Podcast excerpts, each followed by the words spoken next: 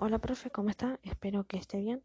Bueno, yo voy a hablar y analizar el poema En el mar y aparte de eso también voy a platicar acerca de la biografía de este autor que es Julián del Casal.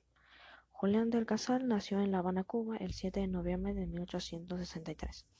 Este poeta fue y sigue siendo considerado junto con otros poetas como uno de los máximos exponentes de la, literatura modernista. El señor Julián del Casal fundó en su tierra natal un periódico llamado El Estudiante, también publicó su primer poema conocido en un seminario de arte, ciencia y literatura llamado El Ensayo, el 13 de febrero de 1881, o sea, a la edad de 18 años.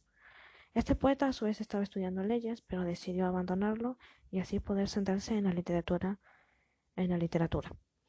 En noviembre de 1888 emprende un viaje hacia París, ciudad que lo atraía enormemente. Sin embargo, este viaje se ve frustrado, pero llega a Madrid donde entabla amistad con Salvador Rueda y Francisco Asís de Icaza. Entonces decide regresar a Cuba en 1889, donde en 1890 publica su primer libro de poemas llamado Hojas al viento. En 1891, con la llegada de Rubén Darío a La Habana, se forma una amistad entre ellos dos. Finalmente, en la tarde del 21 de octubre de 1893, en la redacción de La Habana Elegante, escribe un suelto al que le dio el título de Mi libro de Cuba. Esa misma noche muere súbitamente en la sobremesa de una familia amiga, en casa del doctor Lucas de los Santos La Madrid. Muere a causa de un ataque de risa provocado por un chiste de uno de los, de uno de los presentes. Se le produjo una hemorragia y sufrió la mortal rotura de un, de un aneurisma. Mediante este poema se pueden percibir emociones y sentimientos de un personaje en particular, pero no se sabe si es hombre o mujer, ya que el autor no lo especifica. Bueno, el personaje, o sea, el poema cuenta sobre que el personaje deja su tierra natal cuando ya cayó la noche debido a que él es infeliz porque está solo, pero decide irse en un barco y navegar por el océano, sin ningún acompañante, solo él y su soledad. Y que además no le importa absolutamente nada, ni siquiera el frío del polo, ya que también podemos enterarnos de que él está navegando cerca, cerca del polo, porque así lo dice en el poema. Y que tampoco le importa su destino, ya que él igualmente, eh, por más que vaya a cualquier lugar, también él va a estar solo.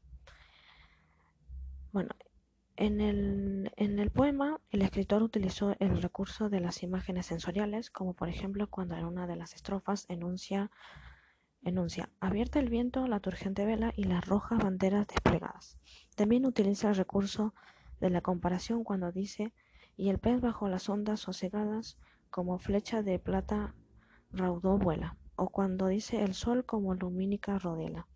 Otro recurso que utiliza es la metáfora un claro ejemplo serían los dos últimos versos de la primera estrofa, que serían Cruza el barco, las ondas azuladas, que hace referencia a las pequeñas olas que se hacen en el mar, y también cuando dice Dejando atrás fosforescente estela, acá hace referencia a las luces que se ven de la ciudad cuando ya cayó la noche.